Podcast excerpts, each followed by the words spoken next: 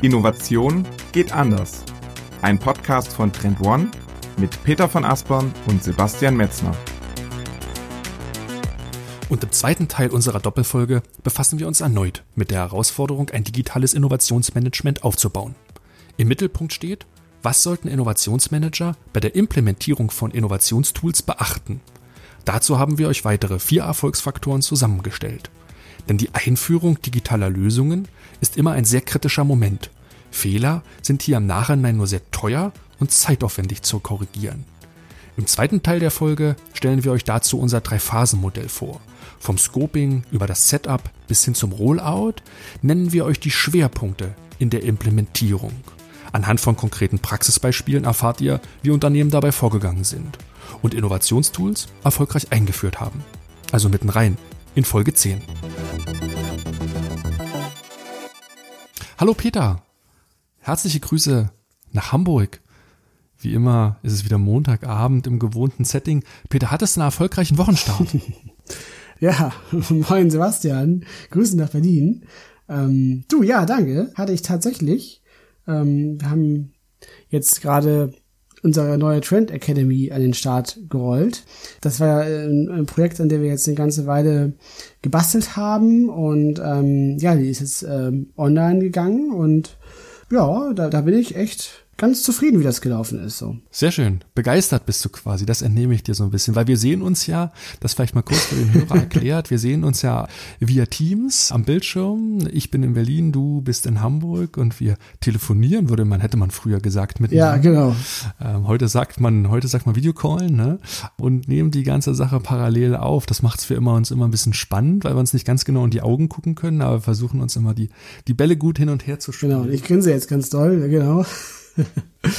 wir setzen unsere Doppelfolge fort. Deswegen sind wir heute Abend hier. Wir hatten ja im ersten Teil zum Thema digitalen Innovationsmanagement in der vergangenen Folge begonnen, euch so ein Stück weit den Marktüberblick mhm. zu geben, aber auch Erfolgsfaktoren zu nennen. Peter, lass uns mal kurz einsteigen in das Thema. Was steht denn für heute auf der Agenda? Ja, genau. Also Heute geht es darum, ähm, ja, was sind eigentlich diese, die vier wichtigsten Erfolgsfaktoren, um erfolgreich ein digitales Innovationsmanagement zu implementieren und eben auch wirklich zum Fliegen zu bringen. Und wie könnte eigentlich so eine Einführungsphase idealerweise aussehen? Das ist so der Schwerpunkt der heutigen Folge, dem zweiten Teil ja unserer Doppelfolge. Im letzten Teil ging es mhm. ja darum, ja, wie ich eigentlich so ein Projekt vernünftig aufsetze, ne, wie ich die, die Zielstellung sauber herleite, wie ich auch Tools auswähle und was denn überhaupt so ähm, relevante Tools sind am Markt. Darüber haben wir in der ersten Folge gesprochen und heute, wie gesagt, geht es eher so um den Fokus Implementierung. Mhm. Ach, für alle nochmal den Tipp, falls ihr unsere erste Folge nicht gehört habt, hört gern nochmal in die letzte Folge rein. Dort legen wir so ein Stück weit die Grundlage, machen euch vertraut mit dem Thema. Denn gerade in den Zeiten nach der Covid-19-Krise ist die Digitalisierung gerade auch von Innovationsprozessen, denke ich, ein sehr, sehr wichtiges ja. Thema. Darauf gehen wir so ein Stück weit in der ersten Folge ein. Und ja, im Kern stehen diese acht Erfolgsfaktoren, die wir euch so ein bisschen mit auf den Weg geben wollen, die wir aus ja, den letzten 10, 15 Jahren Innovationsberatung sehr, sehr stark mitgenommen haben, selbst Tools entwickelt haben. Und da würden wir euch einfach so die Erfahrungswerte von von uns mitgeben, denn diese zu besitzen ist für uns sehr, sehr wertvoll.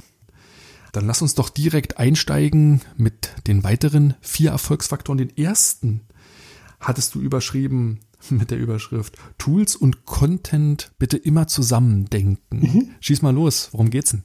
Ja, genau. Also es geht eben darum, dass, ähm, also je nachdem, ne, also in welchem Bereich ich unterwegs bin, ob ich jetzt vorne im Trendmanagement unterwegs bin oder mich auch schon vorgearbeitet habe in das Ideenmanagement, dass entsprechend immer für eine gute Lösung das Zusammenspiel aus eben dem Tool, also der IT-Lösung und den Inhalten entscheidend ist, man es eben von vornherein auch zusammendenken muss. Es ist nicht gut zu sagen, wir suchen jetzt erstmal ein Tool und dann haben wir irgendwie dieses Tool, was ja immer auch so eine gewisse Arbeitsweise und auch gewisse Inhaltsformate irgendwie ja entweder einem, einem vorschreibt oder irgendwo ja, erwartet.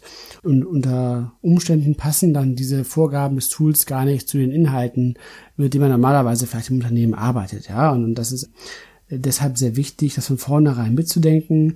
Das kann auch zum Beispiel sich um Trends handeln, also in welchem äh, Format werden eigentlich im Unternehmen Trends ausgearbeitet, weil was sind da einfach die internen Kunden, die Stakeholder auch so auch so gewohnt, ja, und ähm, das sollte man eben von vornherein mitdenken. Vor allem aber auch natürlich die Frage, wo denn diese Inhalte überhaupt herkommen. Also weil nichts ist schlimmer, ja. als ein leeres Tool in den Start zu rollen, wo sich dann nach großem Trara und, und Sektempfang mit Häppchen dann die Mitarbeiter das erste Mal einloggen und dann ist das Tool irgendwie leer.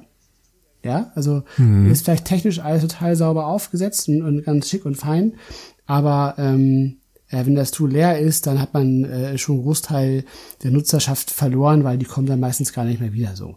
Also da muss von vornherein entsprechend auch ein Angebot da sein, damit äh, entsprechend das auch ähm, überhaupt genutzt wird, das Tool sonst verpufft die Anfangsenergie, die gerade am Anfang sicherlich sehr, sehr groß ist und die Ernüchterung folgt dann eigentlich sofort. Das kennt man so ein bisschen auch, ne? wenn ich vor einem weißen Blatt sitze und ja, genau. sage, sind ich aber kreativ, ne? dann fällt es halt besonders schwer. Deswegen ist unser Tipp, macht euch damit sehr, sehr vertraut, welcher Content in dem Tool von Anfang an an die Startlinie geräumt ist.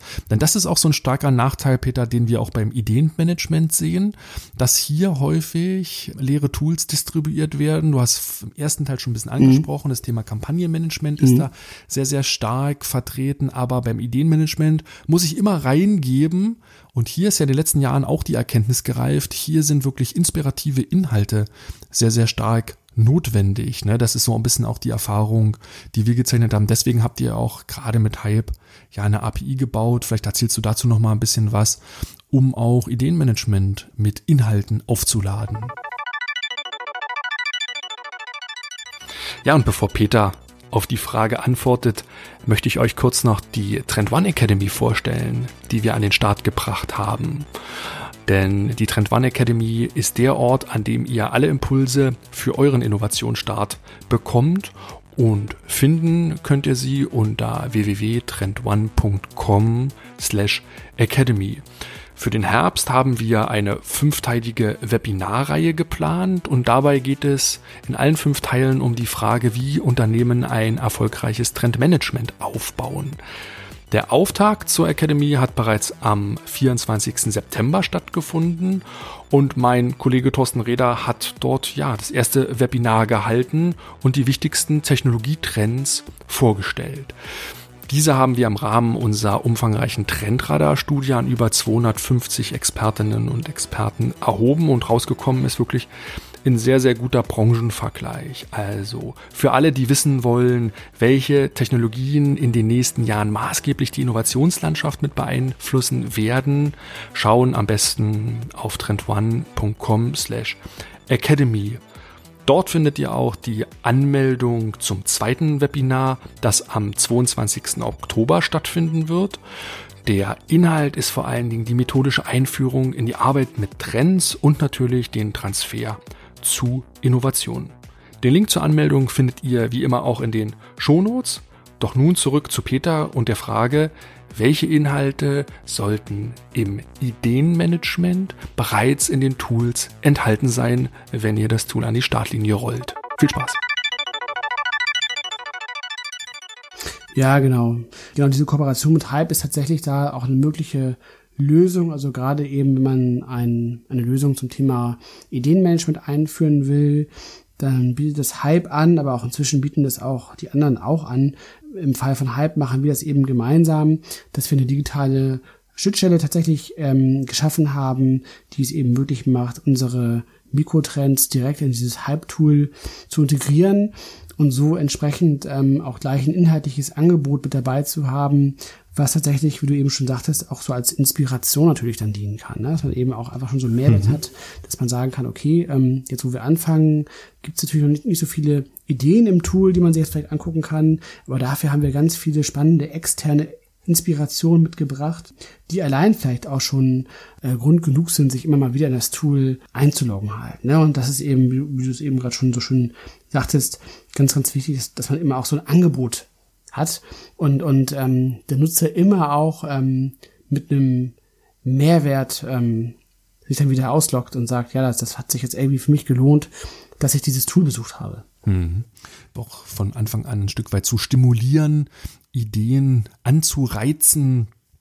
Das kommt ja nicht aus dem luftleeren Raum. Wir haben ja schon mal eine Folge darüber gemacht, Innovation ohne Inspiration, wo wir über das Thema länger philosophiert haben. Mhm. Aber lass uns nicht abschweifen, sondern zum nächsten Thema kommen oder zum nächsten Erfolgsfaktor. Der trägt die schöne Überschrift stark anfangen. Ne? Wir hatten gerade schon mal über die Anfangsenergie gesprochen. Ähm, was verbindest du mit dem Thema stark anfangen, Peter? Ja, genau. Also da, da spielt natürlich zum einen so ein bisschen auch der Aspekt rein, den wir, den wir eben schon hatten, ähm, mit dem Thema Content. Das heißt, ich muss von vornherein, wenn ich mit dem Tool loslege, ähm, ein inhaltliches Angebot haben. Das ist wirklich extrem wichtig. Äh, also wie gesagt, egal, ob ich jetzt Ideenmanagement mache oder ob ich jetzt im, Trendmanagement unterwegs bin und da einfach ähm, die, die relevanten Trends präsentiere. Es muss auf jeden Fall schon Inhalt da sein. Und was ich mit stark anfangen auch meine, ist aber auch diese ganzheitliche Kommunikation, dass ich eben frühzeitig auch entsprechend ähm, meine Zielgruppe mitnehme, auch rechtzeitig auch schon kommuniziere, was wir da vorhaben, wann, was dieses Tool uns bringen soll, wann wir es einführen, wie wir es einführen, dass wir vielleicht auch, ja, ähm, beispielsweise mit, mit Events oder auch Online-Events, muss man jetzt heutzutage jetzt eher denken, mhm. da reingehen und einfach auch ähm, recht viel frankierende Kommunikationsmaßnahmen fahren, wenn wir entsprechend dieses Tool einführen. Also man braucht schon so ein bisschen so einen, ich will jetzt nicht sagen den großen Knall am Anfang so, aber ähm, man sagt ja, dieser der abgedroschene äh, Spruch, es gibt keine zweite Chance für den ersten Eindruck.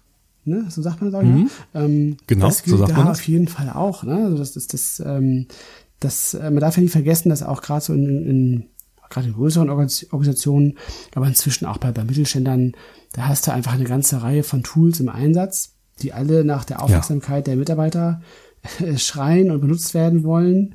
Und ähm, wenn man dann da nicht irgendwie schnell punktet und einfach seine Daseinsberechtigung aufzeigen kann, dann ist man da ganz schnell weg ähm, aus dem Set der relevanten Tools im Kopf der mhm. Mitarbeiter weil natürlich auch eine Ernüchterung eingetreten ist. Ne? Wer über längere Jahre beim selben Unternehmen beschäftigt ist, hat viele Tools kommen und gehen sehen, immer mit großer Anfangseuphorie. Deswegen auch hier unsere Erfahrung ist, frühzeitig zu kommunizieren. Der Punkt ist ja, den gute Innovatoren berücksichtigen, ist ja immer stay underground as long as you can, also so lange unter dem Radar mhm. zu bleiben. Mhm.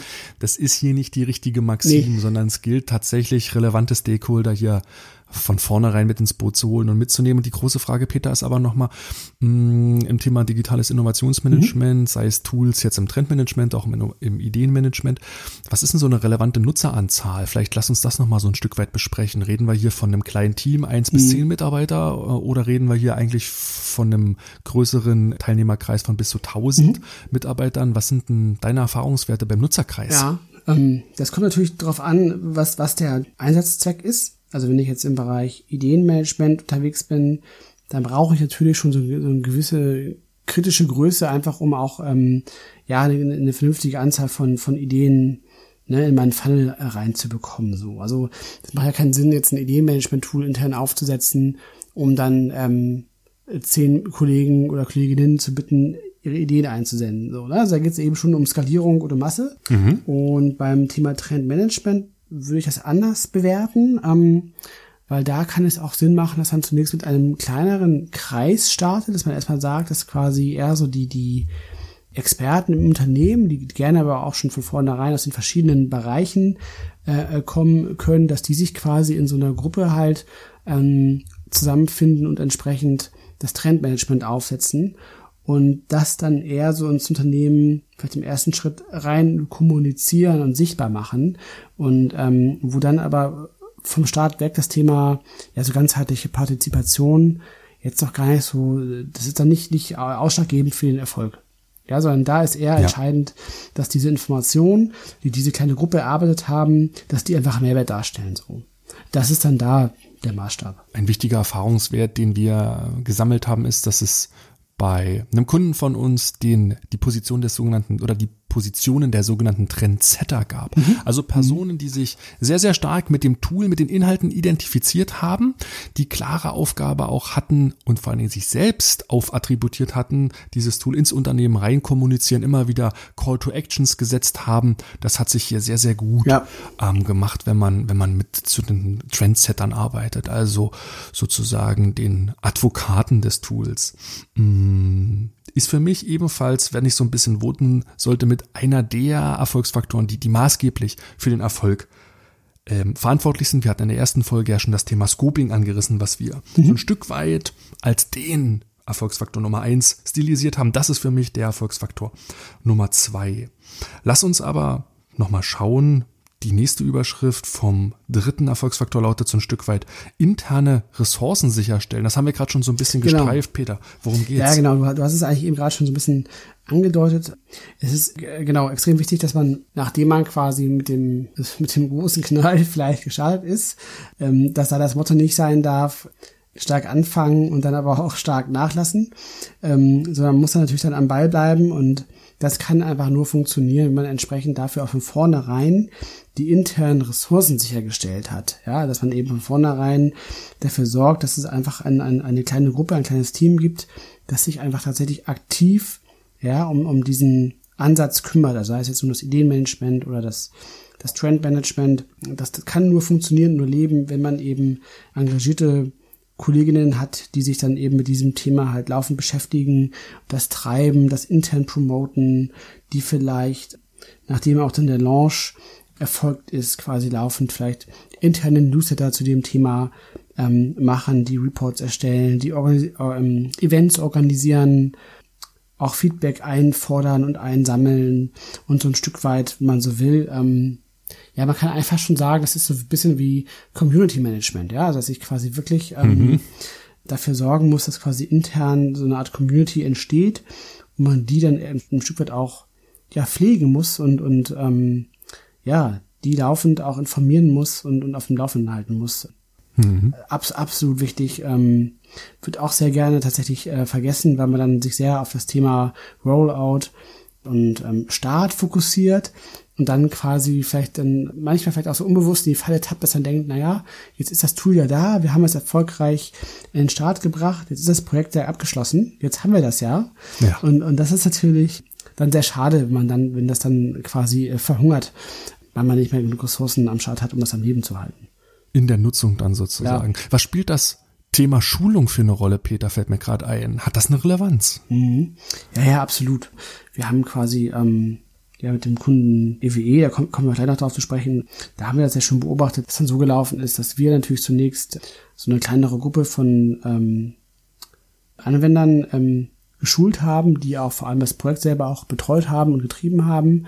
Und ähm, die haben dann quasi so interne weitere Gruppe geschult und das ging ja so kaskadenartig so runter halt, ne? Dass dann quasi da ja. immer mehr, ja, wie so, wie so eine Pyramide, ja, weitere ähm, Kollegen geschult worden sind und eben auch am Anfang tatsächlich persönlich. Ähm, das heißt, man hat jetzt nicht irgendwie so ein Video aufgenommen und gesagt, hier, klicke hier, klicke da, sondern dass das äh, auch eher so dialogisch gemacht und das ist auch am Anfang ähm, eigentlich eine ganz gute Sache, weil man dann auch die Chance hat, auch da so Feedback mitzukriegen halt. Ne? Wenn man auch so sieht, mhm. okay, mhm. wenn ich jetzt mal so hier den, den äh, ähm, Kolleginnen über, über die ähm, Schulter schaue und so ein bisschen beobachte, ne, wie die jetzt das, das, das Tool nutzen und wo sie vielleicht in Stocken geraten, wo es noch nicht so richtig läuft. Das kann ich dann ja noch beobachten halt.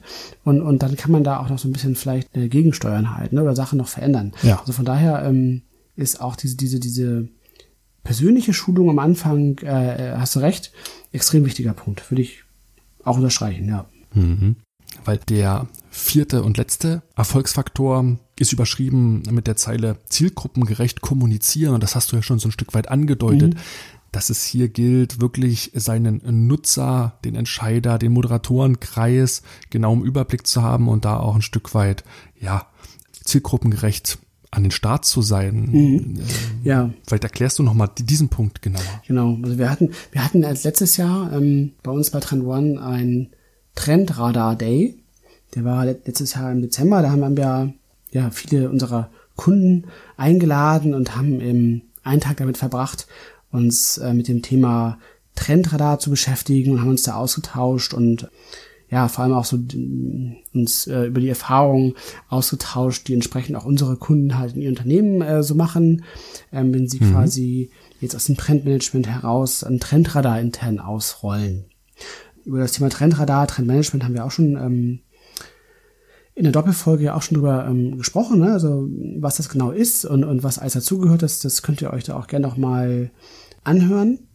Und ähm, worauf ich jedenfalls hinaus will, ist, dass also ja, also eine ganz große Erkenntnis von diesem Tag war für mich persönlich, ähm, dass dieses Thema zielgruppengerechte Kommunikation extrem wichtig ist und noch viel wichtiger ist, als ich es eh schon so dachte, weil tatsächlich eben auch dazu gehört, dass man auch die die Inhalte tatsächlich dann aufbereiten muss, je nachdem, ähm, für wen sie eben bestimmt sind. Also jetzt mal so zum Beispiel es ist so, dass wenn ich jetzt ähm, Kollegen habe, die zum Beispiel jetzt im Bereich Forschung und Entwicklung unterwegs sind, die also wirklich Deep Tech machen, wenn man so will, ja, die brauchen natürlich ganz andere Informationen. Die brauchen richtig, die brauchen tiefen Wissen, die brauchen konkrete Informationen, die, die wollen vielleicht bis runter am besten auf die, auf die Patentebene so gehen, ne? Die wollen, die wollen das, müssen das auch ganz genau ähm, ausleuchten können.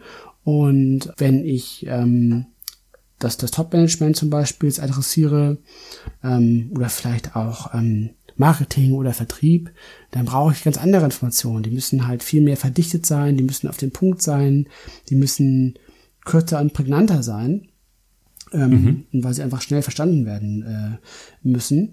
Und ähm, so muss ich eben te teilweise eben auch zum Beispiel jetzt so, so, ein, so ein Trendradar oder so die, die Essentials aus so einem Trendradar, also welche, welche Trendthemen sind für uns Unternehmen wichtig, dann entsprechend ganz anders aufbereiten halt. Ne? Also je nachdem, ein wenig, wie ich da eigentlich wenden will. Und ähm, ein Kunde, ähm, die haben das sogar so weit getrieben, ich glaube, das war sogar die Telekom, die haben sogar Videos produziert.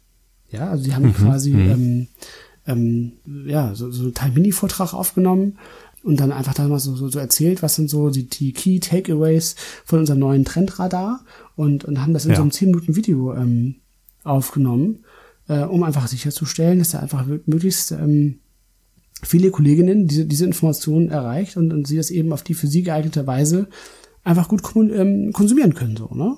Mhm. Und mhm. das ist ein extrem wichtiges. Passt ja auch gut zur Marke Bewegtbild. Ja, ne? ja, natürlich. Ja, ja, absolut. Ja. ja.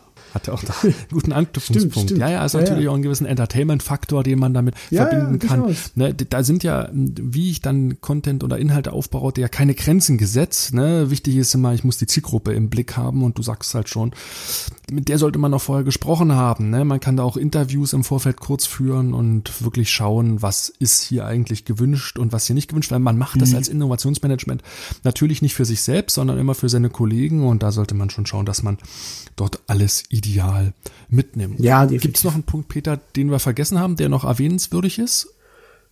Puh, ähm, ja, also ich denke schon, dass jetzt vielleicht, also zum Thema Implementierung, so, also diese, diese vier Punkte, also ich sag's Ihnen nochmal, Tool und Content zusammendenken, also immer auch gleich äh, mitdenken, ne? also welche, welche Inhalte brauche mhm. ich, wo kriege ich die her?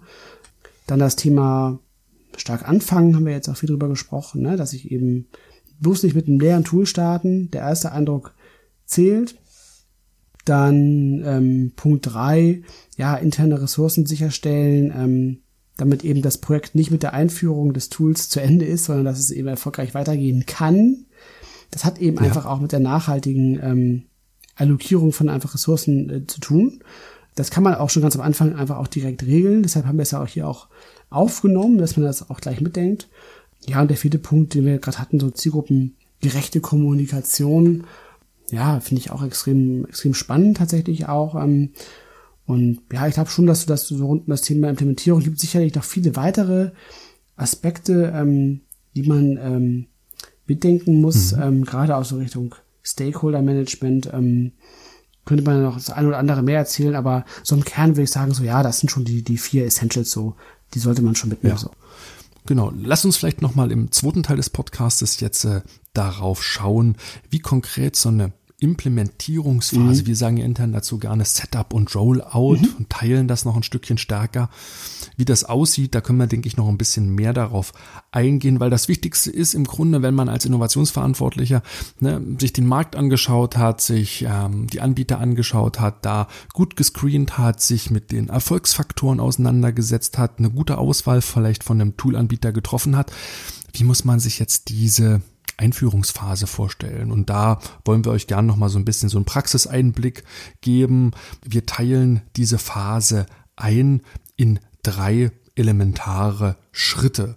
Um sie noch mal kurz zu nennen, ne, das ist quasi die Scoping-Phase, das ist die Setup-Phase und das ist die Rollout-Phase.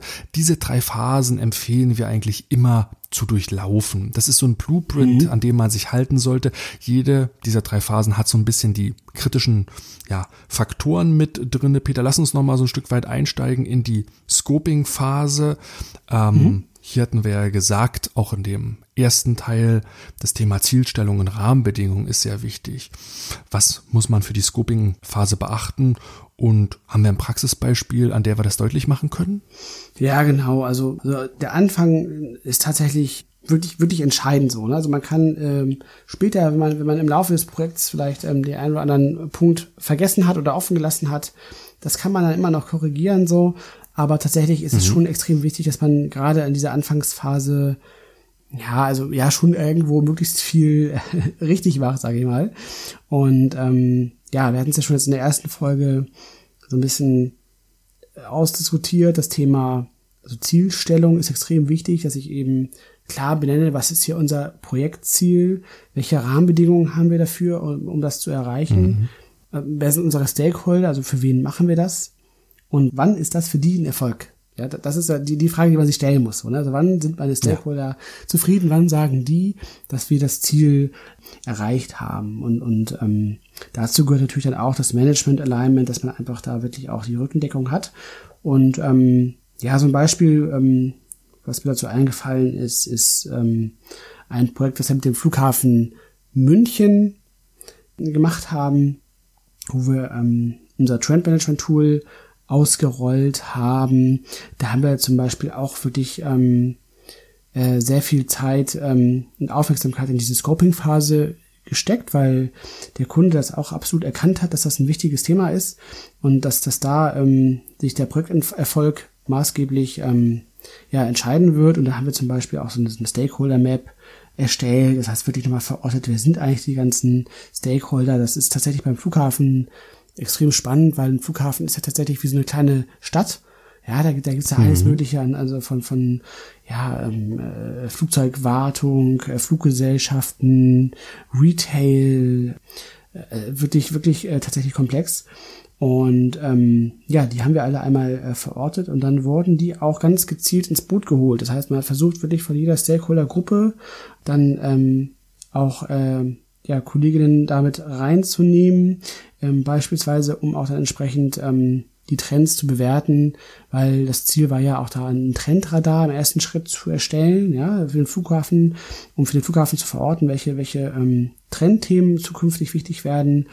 Und ähm, da war eben auch eine Maßnahme, einfach ganz bewusst auch Stakeholder-Gruppen in diese Bewertungsphase mit reinzuholen aber nicht aus politischen Motiven, sondern eben einfach auch, weil es, weil deren Know-how und deren Perspektive und deren Blick auf die Trend- und Innovationslandschaft natürlich ähm, auch extrem wichtig ist.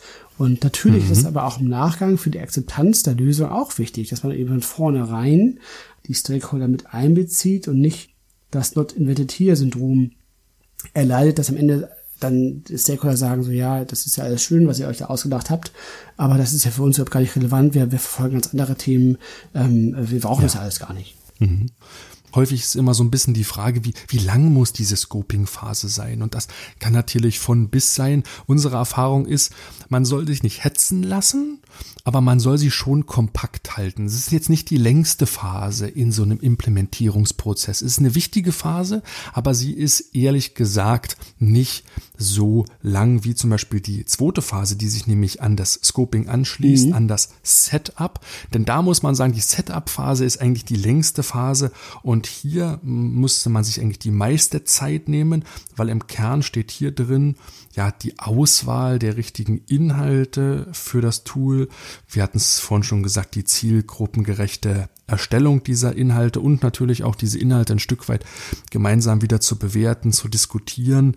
Das verbindet man eigentlich mit der Setup-Phase, denn äh, wir hatten es erwähnt, bitte denkt nicht, dass ein leeres Tool die Lösung ist, sondern denkt halt immer, dass Content und Tool eine Einheit bilden. Deswegen Setup ist quasi diese Phase, wo ihr den Inhalt in das Tool hineinbringt und der muss erarbeitet werden. Das hört sich immer so leicht an. Mhm. Mm, so nach dem Motto, ich, ich, ich bringe so ein bisschen Inhalt mit, so gefühlt 50 Post-its und äh, daraus machen wir schon irgendwas, wie so ein Koch mit einem Rezept ähm, und dann, dann am Ende schmeckt das Gericht.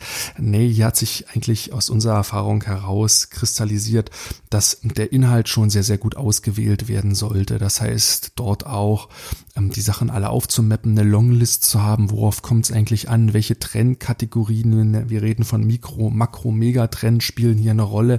Das ist ganz, ganz wichtig, die Sachen durchzudeklinieren. Brauche ich eher einen technologischen Ansatz? Brauche ich eher in, sage mal so, consumerzentrierten Ansatz? Das sind alles Sachen, wo man sich vom Inhalt her Gedanken machen sollte. Wie sind die Sachen aufbereitet? Peter hat es vorhin gesagt, welche Detailtiefe spielt eine Rolle? Ja, und natürlich natürlich auch die, die Relevanz des Sachen, der, des Contents bewerten. Also, welchen Einfluss hat das auf unsere Branche? Inwiefern ist das ganze Thema vom Reifegrad her zu bewerten? Mhm. Kommt das in drei, kommt das in fünf, kommt das in zehn Jahren auf uns zu? Das sind alles Bewertungs- Matrizen, das sind alles Bewertungskriterien, die einige Tools anbieten, ähm, wo man ja einfach mehr Orientierung dann schaffen kann, wo man den Inhalt schon so ein Stückchen weit vorselektieren ja. kann. Bin ich wirklich nah dran? Bin ich ja. weit weg? Zoome ich rein? Zoome ich raus? Das ist auf jeden Fall etwas, was im, im, im Setup eine Rolle spielt. Peter, ihr habt das mit EWE sehr, sehr intensiv gemacht. Vielleicht gibst du da uns nochmal so einen Praxiseinblick mhm. Ähm, im, im Thema Setup und mit EWE. E. Ja, genau. Also EWE e war tatsächlich unser Pilotkunde ja für den Trendmanager gewesen. Also inzwischen haben wir eine ganze Reihe von Kunden auf dem Tool. Aber EWE e war unser erster Kunde und, und die haben äh, schon ganz früh darauf vertraut, dass wir dieses Tool ähm, gemeinsam erfolgreich in den Start bringen werden, noch bevor das Tool überhaupt äh, da war. Und ähm, die haben tatsächlich so ein bisschen die, die Katze im Sack gekauft, wie es so schon heißt. Und deshalb haben wir ähm, da aber auch besonders eng ähm, zusammengearbeitet. Und ähm, ja, da war tatsächlich das Thema auch ähm, passgenaue Inhalte von vornherein an den Start zu bringen, extrem wichtig. Und ähm, da war es zum Beispiel so, dass wir auch entsprechend diese Themen Longlist, Shortlist, ne, also eine erste Auswahl von Trends mit reinzugeben, das dann entsprechend auch nochmal mit der Industrieperspektive ähm, des Kunden einfach auch nochmal zu, zu spiegeln und zu verfeinern ähm, und dann in so eine Shortlist reinzukommen, um dann entsprechend diese Trends zu bewerten, ähm, um eben dieses Trendradar zu erstellen. Das haben wir dann sehr enge Abstimmungen gemacht. Wir haben da zum Beispiel auch diese Trendbewertung auch in, in Workshops vor Ort durchgeführt, mhm. also ähm, das bewusst auch gar nicht jetzt an der Stelle mit dem Tool gemacht, sondern ähm, das gemeinsam halt in Workshops gemacht um einfach auch die Chance zu haben, also erstmal auch diese Trends nochmal in so einer Art, in so einer kleinen Keynote, in so einem kleinen Vortrag, also erstmal die Trends überhaupt vorzustellen, auch um, um dann da Fragen, äh, inhaltliche Fragen äh, zuzulassen und dann eben auch bewusst auch diese, diese Trendbewertung in so einer, ja, in so einem Diskussionsformat zu machen halt, dass man eben auch da schon so ins Gespräch kommt und, und so ein bisschen auch diese, diese, diese, diese offene Mindset so ein Stück weit mitformt und ähm, ja, das ist da eigentlich tatsächlich auch sehr, sehr gut gelungen, weil, weil ähm, EWE da auch sehr, sehr offen für ist und, und ähm, die sind auch sowieso einfach ein sehr innovatives Unternehmen tatsächlich.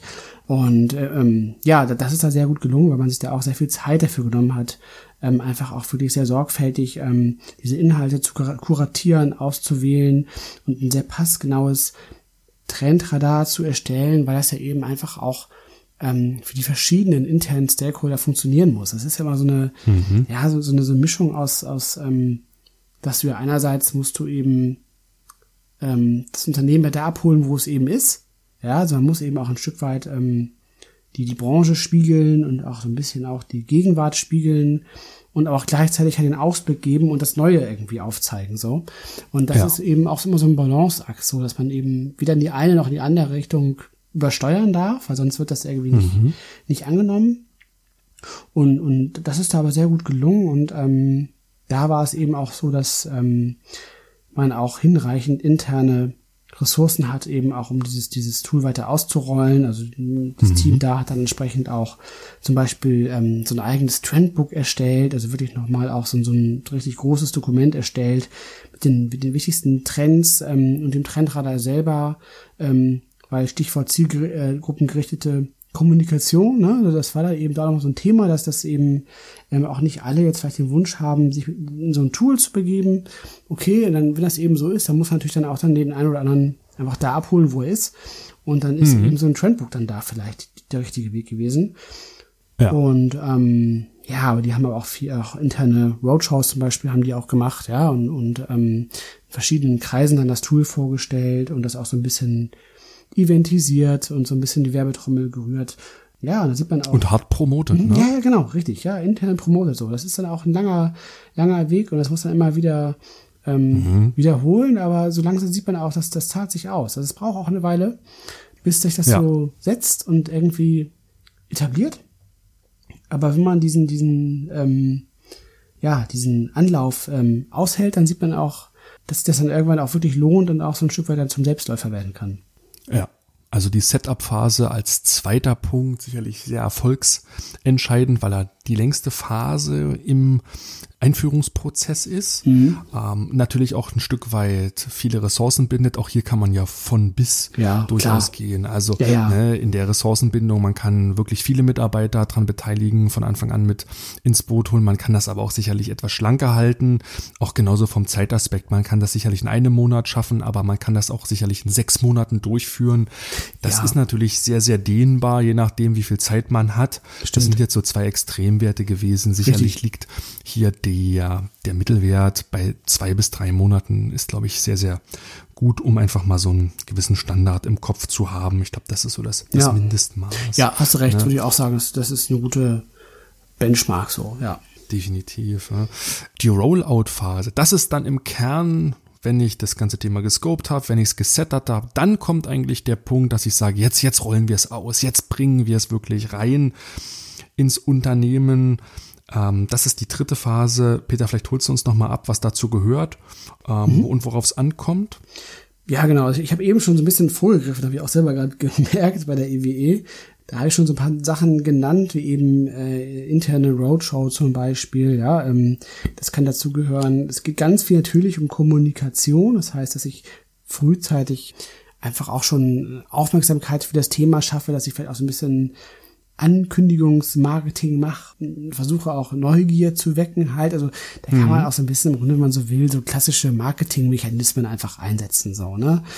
Man kann auch verknappen, indem man sagt, hier irgendwie, es gibt schon äh, 20 Plätze ähm, äh, für die Early Adopter schon mal so zum Testen so, irgendwie bewerbt euch, wenn ihr da Bock drauf habt, da schon mal reinzugucken oder sowas. Sowas kann man halt Die machen. Sneak Preview Ja, quasi, ja, ja. genau, genau. Ähm, ähm, typischerweise sind auch am Anfang ähm, hat man oft auch so physische Events gemacht ähm, oder so Workshop-Formate. Das kann man natürlich jetzt aber auch genauso gut digital machen. Also ähm, ähm, man kann auch Content produzieren oder wie kurze Videos machen oder so. Das ist auch zum Teil viel weniger aufwendig, als man so denkt. Tatsächlich, ähm, im Grunde ist es so, ähm, du hast es, glaube ich, selber gesagt, ne, so Multichannel-Vorgehen, ähm, also wirklich auch bewusst äh, offline, online ähm, sich darüber klar zu werden, wel- welche Kanäle habe ich eigentlich zur Verfügung und die nutze ich dann auch. Ähm, also wer das irgendwie ganz pfiffig macht, ist so, finde ich, ähm, tatsächlich die, die Industrie- und Handelskammer äh, im mittleren Ruhrgebiet. Die nutzen ja auch unseren Trend Manager und ähm, da ist, ist ein bisschen so, so eine besondere Konstellation, weil quasi halt die Industrie- und Handelskammer das Thema Trendradar und Trendmanagement als, als Service für ihre Mitglieder anbietet. So. Das heißt, deren Kunden, wenn man so will, deren Stakeholder sind einfach dann mal wiederum andere Unternehmen, wenn man so will. Und ähm, entsprechend ähm, ist da natürlich dieses Thema Rollout auch einfach nochmal viel komplexer und anspruchsvoller, weil ich ja nicht ähm, meine internen äh, Kolleginnen hier begeistern muss, sondern einfach äh, äh, externe Unternehmen dafür äh, begeistern muss. Na klar. Ne? Und und ähm, ja, und die machen haben ähm, äh, entsprechend ähm, auch da sehr viel mit Events gearbeitet, der haben auch so, so, so ein Trend-Speed-Dating-Format sich überlegt, Aha. äh, was sie äh, immer wieder durchführen. Ähm, tatsächlich auch machen die auch so gutes digitales Storytelling. Das heißt, ähm, da gibt's auch immer wieder spannende ja, Artikel zu, zu, zu spannenden ähm, Trends, ähm, die aufbereitet werden und dann immer wieder auf das Trendradar referenzieren. Also man macht da auch so ein bisschen so eine Art Storytelling draus, so dass man immer wieder so, so einen roten Faden da drin hat, ne? Ähm, Mhm, in diesen verschiedenen Formaten. Ähm, da machen die auch einen Podcast sogar, der heißt Fernseher, heißt der, also von in die Ferne sehen, so, ne? so ach, das ist das Ah, ah. hätten wir auch machen können, was, ne? Ähm, Ja. Und ähm, ja, also, ähm, also bedienen sich da eine ganze Menge von von von ja Instrumenten einfach, ne, um um, diesen, Ja. diesen diese Dienstleistung zu promoten. Und das ist ja tatsächlich auch ähm, eine, eine Dienstleistung halt. Ne? Also in dem Fall ist es wirklich eine Dienstleistung, aber auch wenn ich das jetzt innerhalb meines eigenen Unternehmens mache, dann dann muss man das auch ein Stück weit als als ja, Service und Dienstleistung betrachten, ja, weil man ja damit einen Mehrwert stiften will. Und ich glaube, so muss man das quasi auch sehen, dass man eben ähm, die, die äh, Kolleginnen quasi überzeugt, dass sie eben diese Leistung, dass, dass, sie das, dass sie das nutzen, ne? dass sie quasi, jetzt, ne? dass sie sich über Trends informieren oder dass sie Ideen einreichen und dass sie sich nicht dazu gezwungen fühlen. so Und ähm, weil das funktioniert natürlich nicht, nicht lange so. Ja. Und das ist dabei so ein bisschen einfach diese, dieses ähm, Mindset, was man da vielleicht mitbringen muss. Und ähm, ja, wie gesagt, also da einfach auch mal ähm, vielleicht den einen oder anderen Podcast so zum Thema Marketing einfach mal hören, um aus der Richtung ähm, ähm, sich ein paar Ideen reinzuholen, wie man das handwerklich gut machen kann. Wäre da auch Ja. noch so ein weiterer Tipp, denke ich. Ja, mit kreativen und spannenden Formaten zu kommunizieren, ist schon ein, ein sehr, sehr guter Weg, um Neugier, Spaß, Spannung, Begeisterung natürlich auch bei seinen internen oder externen Kunden Absolut. zu wecken. Ich, Ja. ich glaube, davon von, von, von lebt das Thema auch, von viel Leidenschaft, von viel Begeisterung und im Ende wird es nur ein Erfolg, ja, wenn ich glaube, eine Vielzahl von unterschiedlichen Personen daran teilnehmen. Ich glaube, das, und das darf man, glaube ich, nicht ähm, unterschätzen, Peter, hier diese 90-9-1-Regel. Ich glaube, äh, komme aus dem Wikipedia-Kontext, ne, dass quasi 90 Personen, die sind so, Mhm. 90 von 100 Personen, die sind so, die, die schwimmen so mit, die gucken mal rein, gucken Ja. mal nicht rein. Ja. Ne, neun Personen, die sind äh, von, von 100, die sind so ein bisschen ernsthafter dabei und ein ganz geringer Anteil, der ist wirklich der Hardcore mit dabei. Ja. Ne, ähm, so, so wird sich das immer rauskristallisieren. Die Spreu wird sich da vom Weizen äh, trennen, aber ich glaube, ist das, man kann hier sehr, sehr viel richtig machen und sehr, sehr viele Personen mitnehmen, wenn man, wie gesagt, die Erfolgsfaktoren, die wir euch so ein Stück weit in der Folge dargelegt haben, berücksichtigt, wenn man am Anfang die Einführung gut handelt und wenn man dann auch in der in der Nutzung ähm, am Ball bleibt, Ressourcen dabei hat und das Ganze iterativ vorantreibt. Ja, und ich denke, dass man diese Einführungsphase im Grunde so zwischen ein und sechs Monaten schaffen kann. Ähm, Schneller, schneller ist fast unmöglich. Selbst ein Monat ist schon echt schnell, muss ich sagen. Vielleicht ist zwei bis sechs Monate das Richtige. Es gibt vielleicht auch noch Unternehmen, die sich noch länger Zeit lassen. Peter, was war das längste bis jetzt, was du so begleitet hast? Ja, also im schlechtesten Fall auch über ein Jahr. Ähm, Ja. Aber ja, also ein, also einen Monat, ähm, also würde ich natürlich auch wünschen, dass, dass, dass, man vom ersten Gespräch bis zur Tool-Einführung, dass man da in einem Monat alles und Fach kriegt, so. Ähm, aber da hat man nicht sauber gearbeitet, so. Also dann, da, das, das, Ja. das kann eigentlich nicht sein, ähm, dass man da wirklich, ähm, sich dann wirklich darüber im Klaren ist, äh, dass man, was man erreichen will, dass man die Stakeholder im Boot hat, das Management Alignment hergestellt hat äh, und, und ein langfristiges Budget dafür hat. Das, also wenn man von null anfängt, dann kann man das nicht in einem Monat hinstellen so. Das sollte man vielleicht auch gar nicht, weil das sind, das sind langfristige Themen und, und langfristige Richtungsentscheidungen und auch in Summe, auch wenn man ähm, vor allem so die Manpower mit reindenkt, also ne, was das auch einfach ähm, ein Aufwand bedeutet, dann sollte man das schon auf jeden Fall äh, auf vernünftige Füße stellen, so. Absolut so. Also das ist, glaube ich, auch so die, die, die Botschaft so, ne, aus unseren beiden Doppelfolgen jetzt, ist einfach so diese Anfangsphase, die ist wirklich entscheidend so, also ähm, macht wirklich ein gutes Scoping, ähm, holt die Stakeholder an Bord, macht euch darüber, äh, werdet euch darüber klar im Klaren, ähm, wann für eure Stakeholder dieses Projekt halt ein Erfolg ist. Und denkt dann auch vor allem auch ganzheitlich, denkt nicht nur an das Tool, sondern eben auch an dieses ja, Ökosystem drumherum, man so will. Also ihr braucht auch gute Inhalte, ihr braucht die Nutzer, die das gerne ähm, darauf zugreifen, ihr braucht selber Ressourcen, um das äh, treiben zu können. Das, das sollte man auf jeden Fall von vornherein ganzheitlich denken, denn das Thema Tools selber ist eigentlich inzwischen fast schon so das kleinste Problem. So, also es gibt eine ganze Menge ja. spannender Tools da draußen. Ähm, die sind auch alle teilweise äh, gar nicht mehr so kostenintensiv, wie man das vielleicht so denkt, so, sondern ähm, und das ist eigentlich auch das Gute daran, weil das lässt euch auch vielleicht mehr Raum, ähm, die Budgets in, in äh, ja, Workshops zu investieren oder in Inhalte zu investieren, in das Ausrollen des Tools zu investieren. Und es ist dann auch gar nicht mehr so sehr ein, ein IT-Thema, wie es das früher mal ja. war. Mhm. Das ist doch ein schönes Schlusswort, dass das Thema digitales Innovationsmanagement sich von der IT eigentlich zu einem Kulturthema entwickelt. Das ähm, nehmen wir mit. Jetzt gab es insgesamt zehn Folgen des Innovation geht anders Podcast. Zeit für uns, euch mal den Ball zuzuspielen und euch zu fragen, ja, welche Fragen und Themen interessieren euch? Schreibt uns gern thematische Vorschläge, Probleme oder Fragen, die euch im mhm. Innovationsalltag beschäftigen, an podcast.trendone.com oder ähm, schreibt uns auf LinkedIn, Peter von Aspern oder Sebastian Metzner, auch über den Kanal trefft ihr uns an. Wir freuen uns immer über eure Themen und befassen uns natürlich gern damit. Abonniert uns gern, so seid ihr immer am Ball. Und so bleibt uns zu sagen, Peter, vielen Dank fürs Zuhören. Ja, vielen Dank. Und hab eine schöne Woche, Peter. Mach's gut. Liebe Grüße nach Hamburg. Komm gut durch die Woche. Mach's gut. Ebenso, Sebastian. Mach's gut. Liebe Grüße nach Berlin. Und bevor der Podcast hier ganz zu Ende ist, wollen wir euch noch den Trend Manager und den Trend Explorer vorstellen. Auf www.trendone.com slash digitale Tools findet ihr unsere beiden Softwarelösungen. Sie helfen Innovationsmanagern bei der Digitalisierung ihrer Innovationsprozesse und besonders der Trendmanager ist das strategische Werkzeug für eure Innovationsarbeit. Ihr könnt damit vollkommen interaktive und digitale Trendradare erstellen, denn sämtliche Inhalte sind bereits im Tool enthalten. Mikro, Makro und Megatrends könnt ihr gemeinsam im Team auswählen mit verschiedenen Kriterien bewerten und ja, in Innovationsfelder überführen. Darüber haben wir häufiger auch schon im Podcast gesprochen. Der Trendmanager ist im Grunde für alle Strategen unter euch, die Zukunft erkennen und gestalten wollen.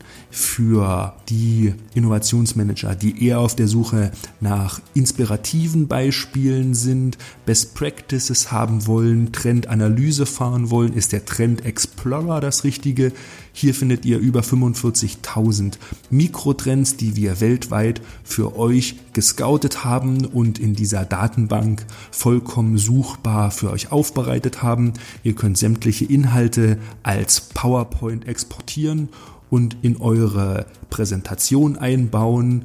Ein kostenloser Testaccount ist jederzeit für euch möglich. Beide Tools findet ihr auf www trendone.com slash digitale minus Tools. Den Link findet ihr auch unten in den Shownotes. Schaut mal rein. Bis bald.